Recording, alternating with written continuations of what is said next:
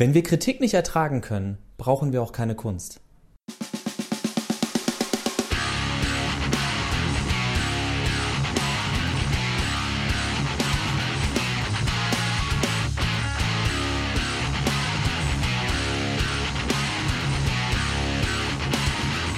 Und damit herzlich willkommen zu einer neuen Ausgabe von Mehrspieler, dem Podcast von Robots and Dragons und daran geht die Welt zugrunde.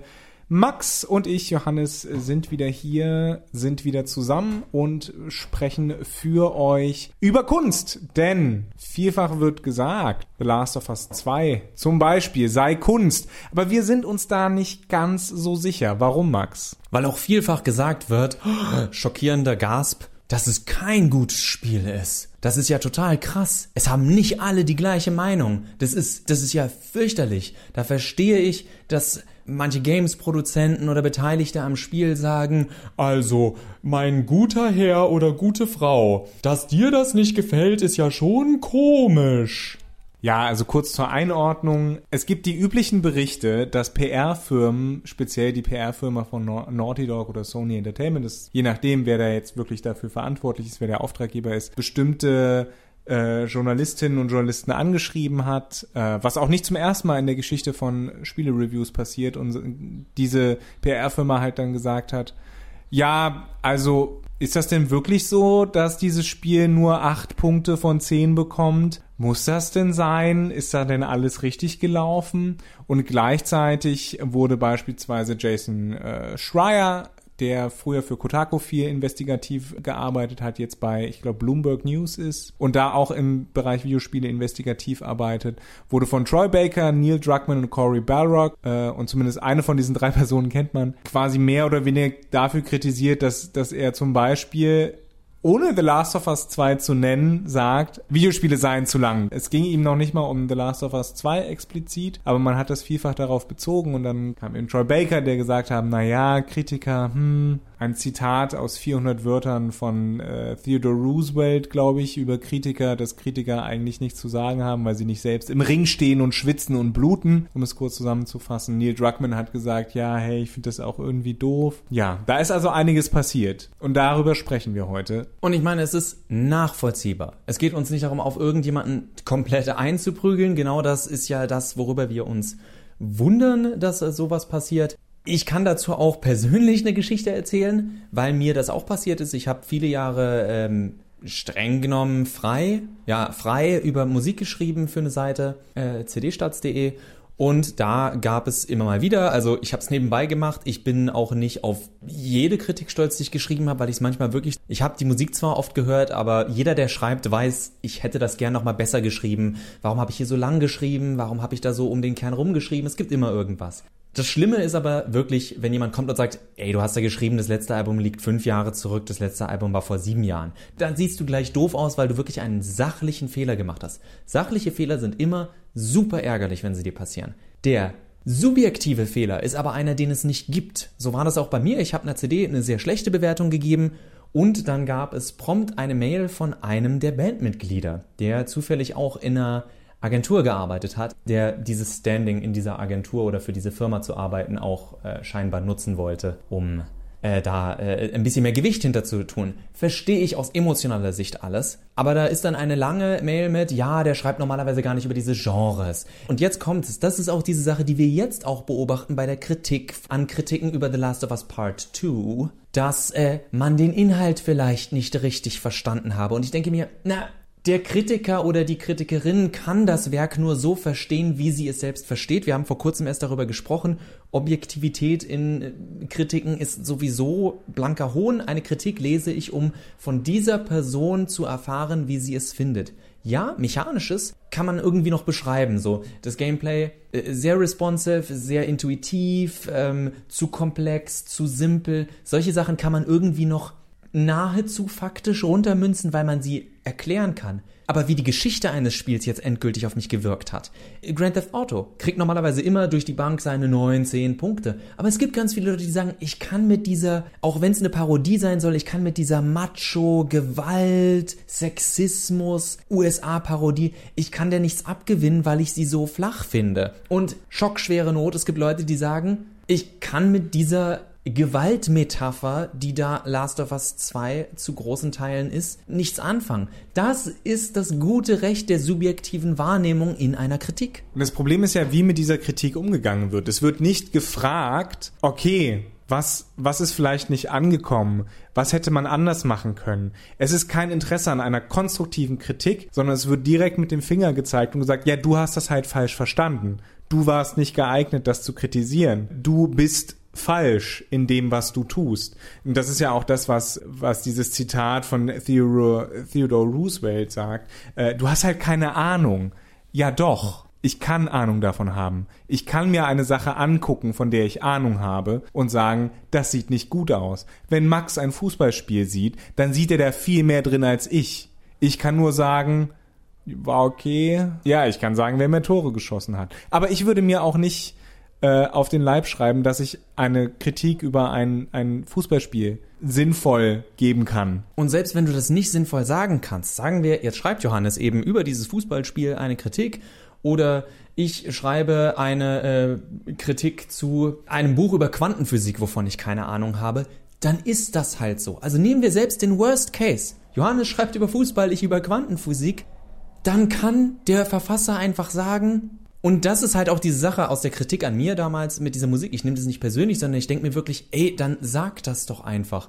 Du kannst dich doch, du hast eine viel größere Plattform als ich. Du kannst auf Twitter oder sonst was Bezug nehmen und sagen, da haben wir leider ein schlechtes Review bekommen. Wir haben aber auch äh, da mal so ein bisschen geguckt und ja, der Reviewer mag wahrscheinlich einfach so unseren Musikstil nicht. Wir haben auch ganz viele Leute, die fanden uns super gut und deswegen hört auf die. Das steht euch, das steht den Leuten doch völlig offen, so wie Naughty Dog sich auch hinstellen kann und sagen kann, na, es wird immer Kritiker geben, denen es nicht so gefällt. Der Witz ist halt, dass das teilweise an Reviews ging, die generell positiv über das Spiel sprechen, nur nicht sagen, dass es ein Meisterwerk ist. Das ist, das ist dann nochmal das ganz Schwierige mit dieser ganzen PR-Chose und diesem alles muss gleich ein Meisterwerk sein, alles muss. Ich habe vor kurzem eine, eine Doku über, also einen Kurzbeitrag über ABBA gesehen, dass ABBA wohl tierisch genervt gewesen sein soll, als mal einen Song veröffentlicht haben und der nicht Nummer eins war. Weil du einfach dieses Selbstverständnis vielleicht auch irgendwann als ein Großer in der Branche aufbaust und das einfach eine Enttäuschung für dich ist. Aber ich sage dann so Leuten das Gleiche, was jedem gesagt wird, wir müssen auch mit Enttäuschungen leben, beziehungsweise Enttäuschung richtig einordnen. Wenn ich den größten Auftrag meines Lebens bei der Arbeit versaut habe, das wird mir ewig nachhängen. Wenn mein Spiegelei nicht ganz so gut geworden ist wie sonst, ja, dann mache ich mir halt noch ein Spiegelei.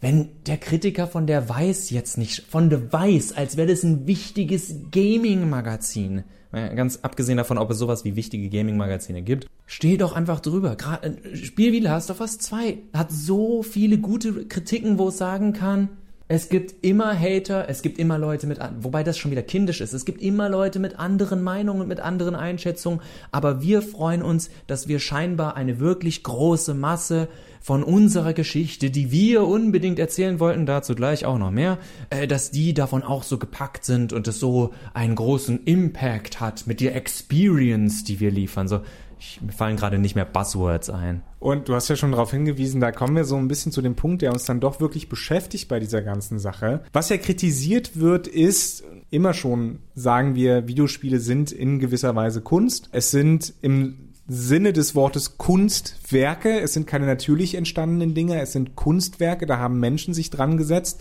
und die haben eben. Es war plötzlich da, es gab keinen Crunch. Die haben ihre Kreativität eingesetzt, um dieses Spiel oder dieses Kunstwerk eben zu machen und auch zu verkaufen. Und natürlich will The Last of Us eine Geschichte erzählen, die an sich ein, ein hohes Niveau hat, die eine Aussage besitzt, die eben Kunst sein will. Das Problem ist, Kunst unserer Meinung nach, kann natürlich auf viele verschiedene Weisen Kunst verstehen, aber unserer Meinung nach braucht Kunst auch immer eine gewisse Ambivalenz. Es braucht eine Zweideutigkeit. Warum? Kunst muss immer in Bezug stehen zum Betrachter oder zur Betrachterin. Und die betrachtende Person muss immer sich selbst in diesem Kunstwerk entdecken. Und Ambivalenz hilft dabei. Zweideutigkeit oder Mehrdeutigkeit hilft dabei, viele Zugänge zu schaffen. für viele betrachtende Personen. Der eine sieht in Munchs Schrei, nehmen wir mal das als Beispiel, weil es relativ bekannt ist, dank Scream. Munchs Schrei, für die einen ist es irgendwie ein Horrorbild, für die anderen ist es aber vielleicht, weiß ich nicht, ein ästhetisches Bild, weil sie die Farbkonstruktion schön finden. Andere Leute sagen, ich kann damit überhaupt nichts anfangen, moderne Kunst scheiße. So. The Last of Us 2 ist in seiner Geschichte aber nicht ambivalent, vielleicht sogar das Gegenteil von ambivalent, weil es seine Moral, Gewalt und Rache sind schlecht und sinnlos, was an und für sich eine gute Botschaft ist.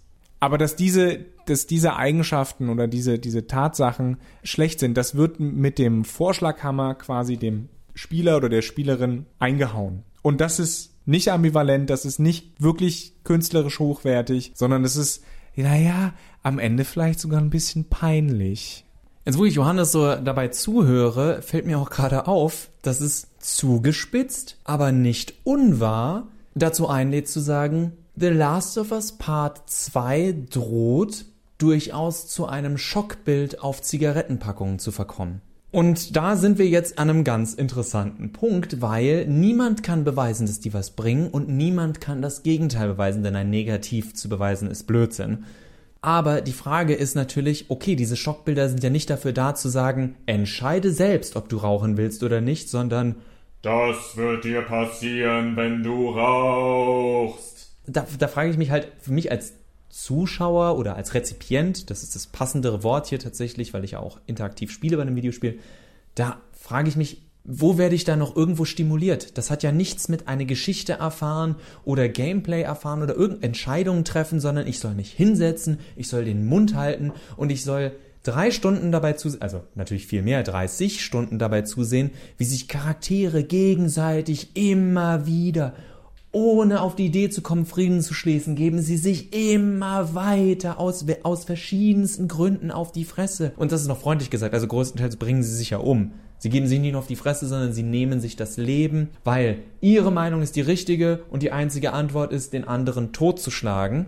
Äh, die freundliche Fassung, statt vom Schockbild zu reden, ist ein, äh, ist immer noch nicht freundlich von mir, aber ein absolut fehlgeleitetes Herr der Fliegen in äh, The Last of Us 2 zu sehen, weil wir im Endeffekt, ich sag mal, der interessantere Teil der für mich der Last of Us 2 Geschichte, ohne zu viel verraten, ist der Konflikt zwischen zwei verschiedenen Lagern und wie diese Lager am Ende aufeinander losgehen, war für mich ein das wäre passiert, wenn ein Herr der Fliegen das Erwachsene sind, die einfach auch inzwischen die Moral wirklich über Bord geworfen haben und jetzt ist Krieg.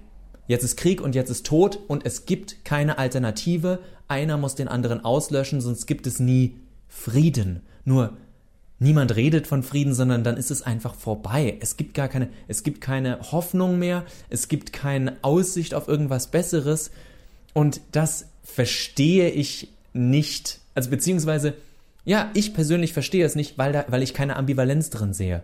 Es ist eine klare Entscheidung. Ich sage, ja, das ist, danke Naughty Dog, dass ihr mir zeigt, dass äh, ich für mich sowieso längst wusste, dass eine Welt ohne Ambivalenz, in der sich alle gegenseitig töten, keine Welt ist, in der ich leben möchte. Oder überleben würde.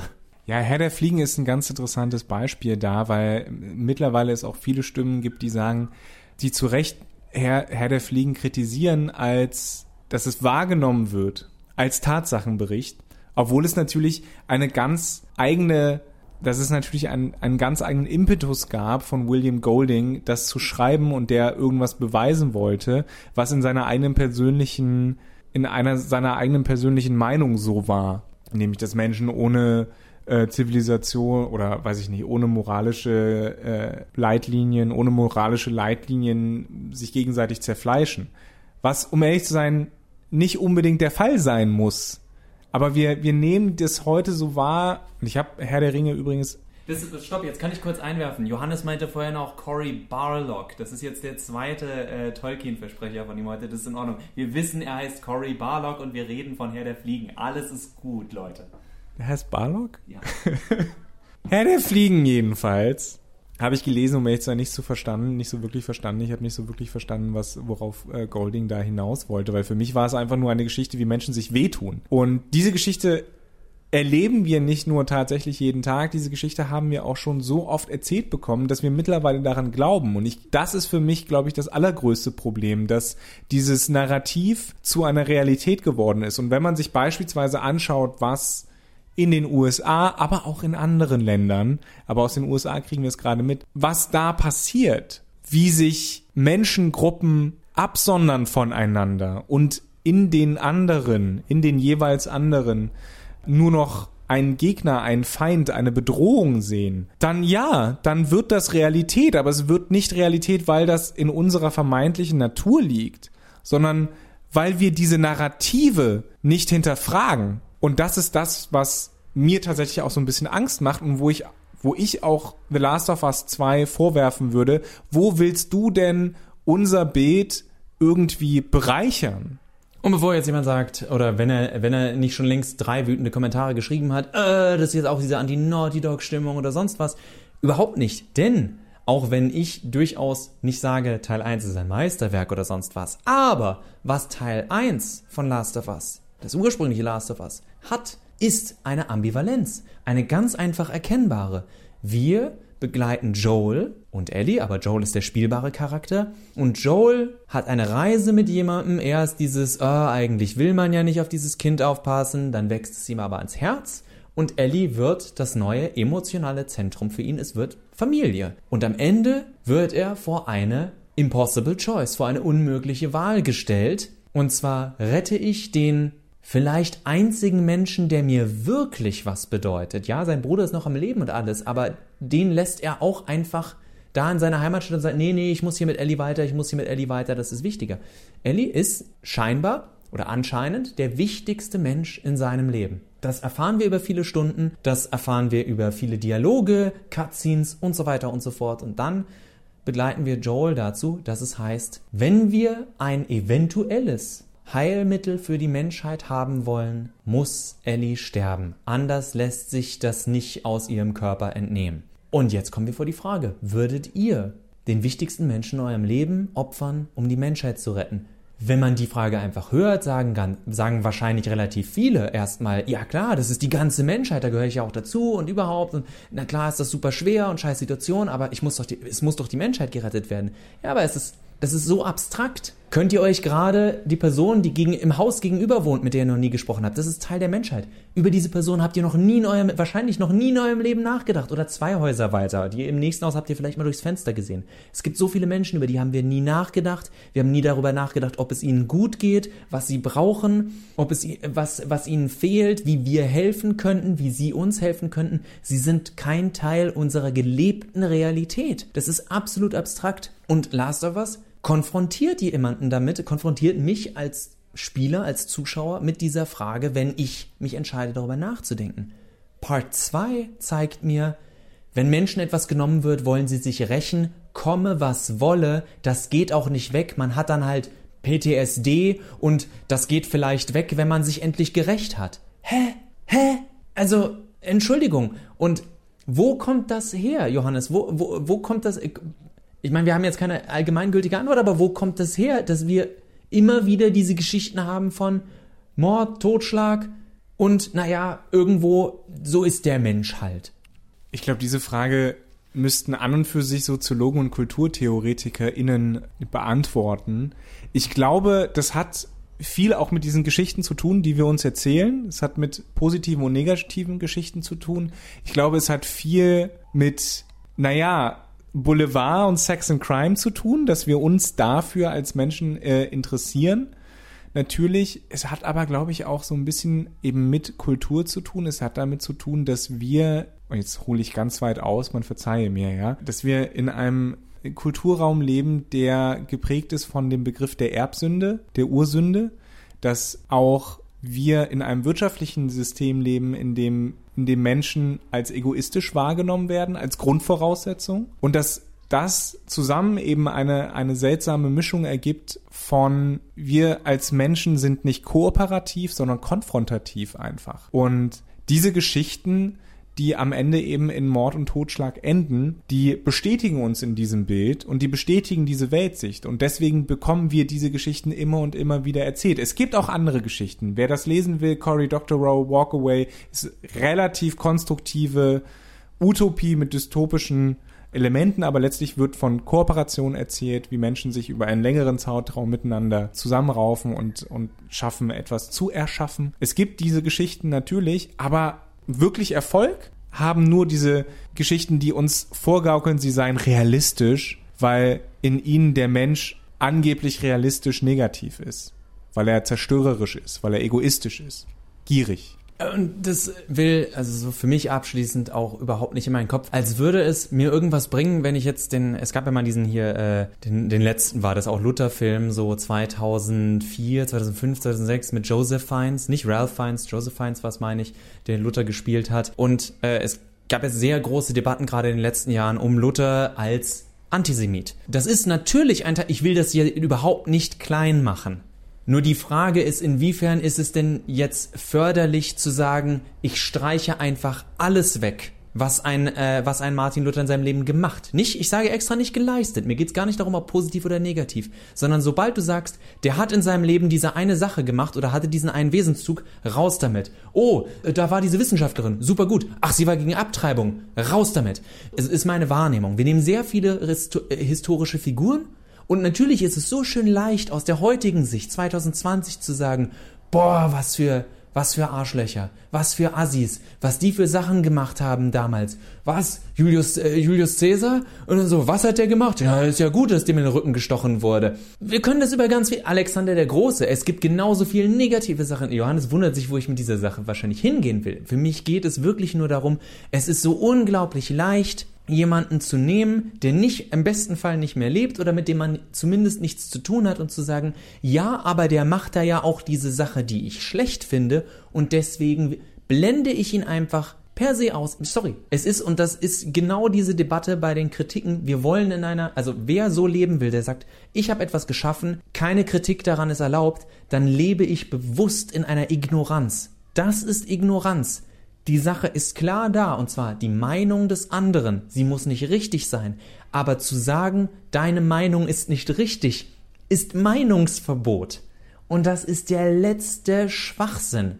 Wenn mir jemand sagen will, Luther war halt gut für die, äh, was Reformation angeht, kann ich sagen, das äh, kann gut sein, er war halt ein scheiß Antisemit und das finde ich kacke. Das, das könnt ihr sagen. Aber man kann nicht automatisch sagen, diese Person gab es einfach nicht. Die hat nichts gemacht. Über den, warum rede ich über diese Person so viel? Sorry, ich hätte mir was Leichteres als Martin Luther aussuchen können. Und was Leichteres als Antisemitismus.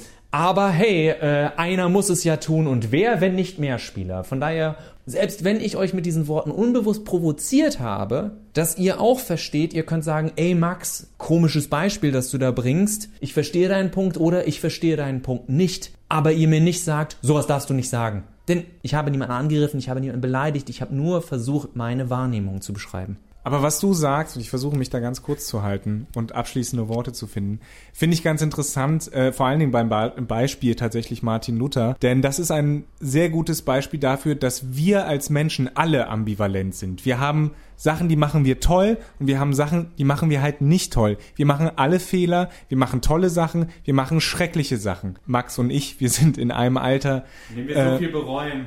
Indem wir, ja, indem wir ganz viel bereuen. Wenn ich daran denke, was, was ich früher vielleicht falsch gemacht habe oder was, welcher Mensch ich überhaupt war, stellenweise, dann denke ich mir, nee, wenn ich darüber nachdenke, was ich vor einer Minute auf diesem Podcast gesagt habe, was für immer im Internet sein wird, dann denke ich, Mann, Max, wieso? Und ich glaube, dass unsere Gesellschaft heutzutage noch mehr als früher ein Problem mit Ambivalenz hat. Ich glaube, weil eben diese Mehrdeutigkeit, dass, dass Menschen mehrere Facetten haben können, ist, glaube ich, noch bewusster als früher, aber es fällt uns noch schwieriger damit umzugehen, weil die Unsicherheit insgesamt einfach größer geworden ist. Die gesellschaftliche, die wirtschaftliche, äh, die politische Unsicherheit, alles ist viel unsicherer geworden und es gibt für viele Menschen nichts mehr, woran sie sich halten können und deswegen können sie mit diesen Ambivalenzen nicht umgehen. Ich glaube, Max und ich gehören zu den Leuten, die das besser können. Hoffentlich.